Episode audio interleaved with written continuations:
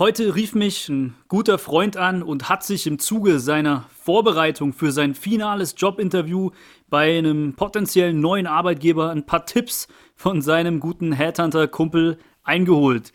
Da habe ich ihn im Laufe des Telefonats gefragt, habt ihr denn schon über dein Gehalt gesprochen? Da entgegnete er, ja natürlich, ich habe von Anfang an schon proaktiv das Thema angesprochen und gesagt, was ich verdiene und was ich auch verdienen möchte. Da dachte ich mir, hättest du mich mal lieber früher angerufen.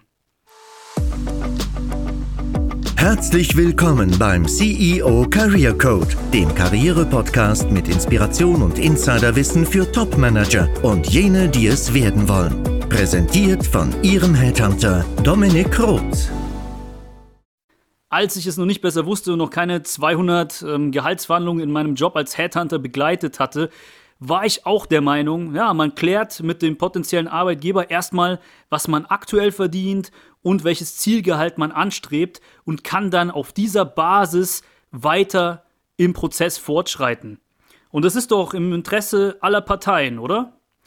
Und das ist nicht der Fall und beschreibt genau das falsche Vorgehen, zumindest aus Arbeitnehmer, also aus Kandidatensicht. Beim Thema Gehaltsverhandlungen gibt es immer so zwei verschiedene Lager.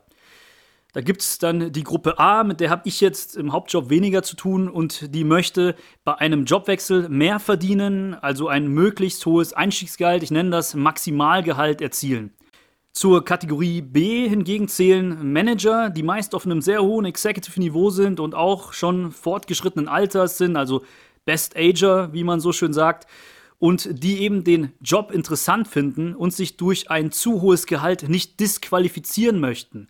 Also diese Manager befürchten, dass man ihnen nicht abnimmt, dass sie zu einem hohen Entgegenkommen monetär bereit sind und man ja diese daher beim Nennen einer sehr hohen Zahl, die einfach über dem Budget der Stelle liegt, vorweg aussortiert. Dabei bekommt man als Manager dann meistens gar nicht die Chance zu erklären, was überhaupt der Hintergrund ist, dass man zum Beispiel nicht ähm, einen monetären Zugewinn als Ziel hat, weil man keine großen Fixkosten hat oder nicht mehr hat, die Kinder aus dem Haus sind und dass der Job einfach zu interessant ist, als dass man ihn ablehnen würde. Aber man bekommt eben meistens gar nicht erst die Gelegenheit, seine Glaubwürdigkeit darzustellen und wird sehr früh im Prozess ausselektiert. Für beide Kategorien gilt jedoch das Gleiche. Also egal, ob Sie als Zuhörer, Zuhörerin Ihr Gehalt jetzt maximieren wollen bei einem Wechsel oder sich auch auf ein sehr viel geringeres Einstiegsgehalt einlassen würden und eher befürchten, dass sie überqualifiziert sind. Und zwar, das Timing der Gehaltsverhandlungen ist extrem entscheidend. Und das ist der Nummer eins strategische Tipp, den ich geben kann. Verhandeln Sie so spät wie möglich. Der Grund? Ganz einfach, denn damit steigt Ihre Verhandlungsmacht. Stellen Sie sich mal den Bewerbungsprozess aus Arbeitgeberperspektive vor. Anfangs hat man ein paar gute CVs für eine, zum Beispiel ausgeschriebene Stelle. Und daraus ergibt sich dann eine Shortlist äh, an CVs von drei bis vier Kandidaten, die dann zu einem Erstgespräch eingeladen werden. Nach diesem Erstgespräch bleiben noch ein paar Kandidaten, Bewerber übrig. Wenn es dann noch ein Assessment gibt ähm, im Zuge des Bewerbungsprozesses, zum Beispiel mit Merkur Urwahl, um die bestmögliche Passung sicherzustellen, bleibt vielleicht noch ein Kandidat übrig. Wenn Sie jetzt dieser Auserwählte sind, dann ist Ihre Verhandlungsmacht am größten. Außerdem gibt es einen sozialpsychologischen Bias, der hier auch zutage tritt, der sogenannte Sunk-Cost-Effekt. Wir Menschen tendieren demnach dazu, wenn wir schon sehr viel in eine Sache oder auch in eine Person investiert haben, diese Investition gutgläubig weiter zu verfolgen und auch Energie, Zeit und Geld in positiver Erwartung nachzuschießen. Das ist besonders auch im finanziellen Kontext, also zum Beispiel bei Aktien der Fall. Ach, Wirecard wird wieder steigen, ich habe da jetzt auch schon 10.000 Euro drin, da verkaufe ich doch jetzt nicht. Könnte man sich an einem kritischen Punkt in diesem Jahr gedacht haben, ob schon die Abwärtsspirale vielleicht offensichtlich war. Sie verstehen, was ich meine. Also, das Ende des Prozesses ist die beste Ausgangssituation für Sie. Denn einen gesamten Bewerbungsprozess nochmal neu zu starten, weil jemand ein paar tausend Euro über dem Budget liegt am Ende, ist für ein Unternehmen meistens sehr viel unökonomischer, als ähm, einen ja zu teuren Kandidaten einzustellen. Der Suchprozess kostet nämlich Geld, ebenso kostet er Ressourcen und auch eine unbesetzte Stelle im Haus kann latent sehr teuer werden.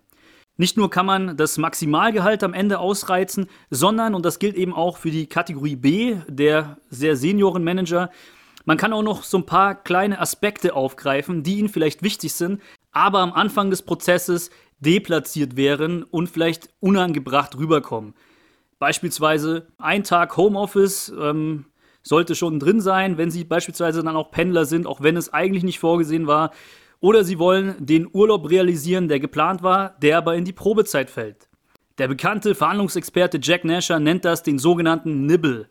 Also kleine Aspekte, die nicht so unverschämt sind, dass sie auf Ablehnung stoßen, kurz vor dem Handschlag zu platzieren. Also dann, wenn eben die Verhandlungsmacht am größten ist. Kurzer Einschub meinerseits. Meinen Mandanten, also Unternehmenskunden, rate ich natürlich das Gegenteil, Klammer zu. Erst recht betrifft diese Strategie der verlagerten Gehaltsverhandlung die Kategorie B, also jene, die befürchten, auf einem zu hohen Gehaltsniveau für die interessante Rolle zu sein. Jetzt haben sie als Person überzeugt, die Konkurrenz ist dezimiert oder überhaupt gar nicht mehr vorhanden und die Wahrscheinlichkeit steigt, dass man ihnen ihr Entgegenkommen auch langfristig abnimmt, also dass man ihnen tatsächlich auch glaubt. Jetzt mögen Sie vielleicht sagen, das ist interessant analysiert, Herr Roth, aber das Problem besteht darin, dass ich schon sehr früh im Prozess verpflichtet bin, mein Gehalt zu kommunizieren und mir daher die Chance gegen Ende des Bewerbungsprozesses ja eigentlich verbaut ist, und diese Strategie des Timings gar nicht umsetzbar ist.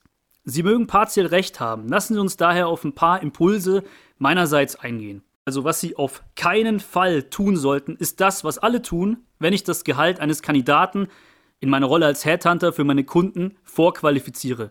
Nennen Sie mir oder den anderen internen Recruiter Ihr Ist-Gehalt, wenn Sie mehr verdienen wollen, sollten Sie recherchieren, was der Job in der Branche hergibt. Glassdoor.de ist eine gute Quelle. Das gilt natürlich erst recht für die Kategorie B, die sich ohne weitere Kommentierung über dem Budget befinden würden und sich dann rausschießen.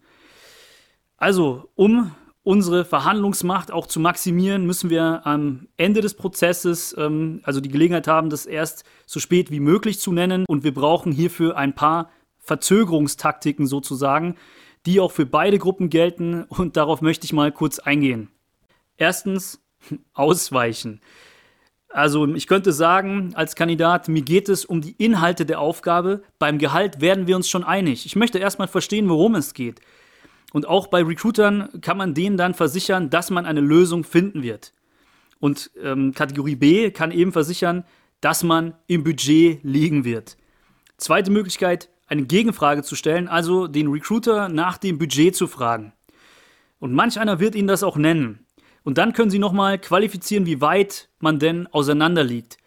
Aber mein Rat gilt, am Ende findet man eine Lösung. Sie müssen aber bis zum Ende des Prozesses kommen. Ehrlich gesagt, und das ist keine Ausrede oder Lüge, wie oft habe ich das schon erlebt, dass man mit mir als Headhunter das Honorar sehr rigoros verhandelt, dass sich an dem ursprünglich antizipierten Zielgehalt orientiert der Position, die zu besetzen ist. Und am Ende zahlt man dem Kandidaten, der gefunden worden ist und der wirklich auch sehr gut passt, erheblich mehr. Letztens hat ein geschätzter Kunde von mir tatsächlich nochmal 20.000 Euro Jahreszielgehalt draufgelegt, was zu Anfang des Prozesses ein No-Go gewesen wäre. Daher vertrauen Sie mir, am Ende wird man sich meistens einig. Ein paar Insider-Tipps zur Verhandlung folgen noch in weiteren Episoden. Deswegen mein Appell an der Stelle, abonnieren Sie den Podcast, um das nicht zu verpassen, denn auch Gehalt, ja, also denn auch eine Vertragsverhandlung ist sehr facettenreich und man sollte sich nicht auf die reine Zahl fokussieren und es gibt sehr viele Möglichkeiten, um das Beste für sich rauszuholen. Kommen wir wieder zurück zu den beiden Strategien. Also das kann funktionieren, äh, auszuweichen oder eine Gegenfrage zu stellen. In der Realität aber oftmals nicht. Die divergiert schon von der Theorie. Und sie werden gezwungen, eine Zahl zu nennen. Und das ist jetzt so der dritte Tipp, wie geht man damit um? Also Gruppe A, in Klammern, Ziel Maximalgehalt, nennt eine sehr hohe Zahl, also eine, die oberhalb der Gehaltsspanne liegt oder vielleicht sogar ein bisschen drüber. Also die Gehaltsspanne, die hier recherchierbar ist, die meine ich. Und das Ganze nennt sich Ankereffekt und da gehen wir nochmal in einer anderen Episode drauf ein. Also kurzum, an der Stelle, es heißt ja immer, dass man sich in der Mitte einigt. Wenn ich jetzt aber ein Maximalgehalt im Sinn habe, dann kann ich die Mitte schon sehr früh zu meinen Gunsten verschieben, indem ich die erste Zahl nenne, die auch möglichst hoch liegt. Und ich merke ja auch an der Reaktion des Gegenübers, hm, ob ich mich jetzt damit irgendwie disqualifiziere oder ob das noch im Rahmen ist. Gruppe B nennt eine weite Spanne, auf die man sich persönlich einlassen würde. Also sie geben ihre persönliche untere Schmerzgrenze an.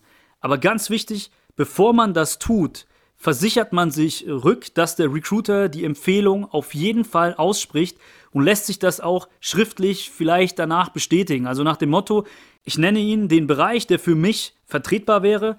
Auch wenn ich aber drüber liege, lassen wir es daran nicht scheitern. Können Sie mir das zusagen, dass Sie mich Ihrem Hiring Manager oder bei einem Headhunter Ihrem Mandanten vorstellen? Sie müssen das sicherstellen, dass es am Ende nicht eine hohe Zahl ohne weitere Kommentierung an die Entscheider im Unternehmen kommuniziert wird. Das ist ihre Pflicht in dem Fall.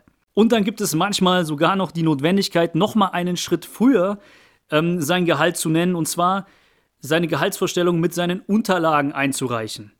Aber was passiert denn, wenn Sie das nicht tun? Sie werden angerufen, wenn Sie interessant erscheinen vom Profil und dann können Sie eine der besprochenen Taktiken hier fahren. Also haben schon mal den Fuß in der Tür. Wer jetzt immer noch zweifelt, was ich auch verstehen kann, der hat aber vielleicht nicht ganz verstanden, ähm, wie man sich überhaupt neu orientieren sollte als Führungskraft. Ich empfehle ohnehin, sich nicht auf Stellenportale zu bewerben und dann im Netz der Vorselektion zu landen, ob bei Headhuntern oder internen HR-Lern und am Ende in irgendeinem Portal sein Gehalt als Pflichtangabe vorzufinden, sondern eben direkt an Entscheider heranzutreten. Mehrfach in diesem Podcast beschrieben, beispielsweise Episode Leitfaden für den verdeckten Arbeitsmarkt.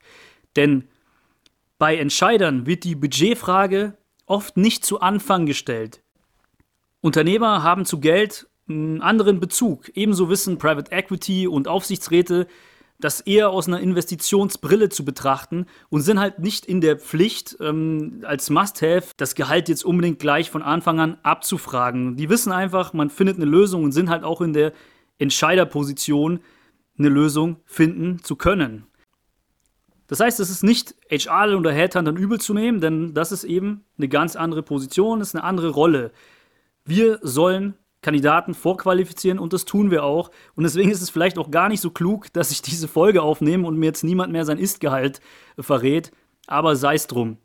Wenn Sie noch mehr darüber wissen möchten, wie Sie direkt an den Tisch der Unternehmensentscheider kommen, wie Sie sich vorab positionieren, Möglichkeiten für sich recherchieren, wenn Ihnen dann so ein bisschen die Tools fehlen, wie gelingt mir das off-Market ähm, und nicht auf offenen Stellen, Bewerbungen mich zu tummeln, sondern tatsächlich direkt an den Tisch zu kommen, dann sehen Sie mal in die Show Notes, Stichwort Karrierecoaching und lassen Sie uns einen Termin für ein kostenfreies Erstgespräch finden.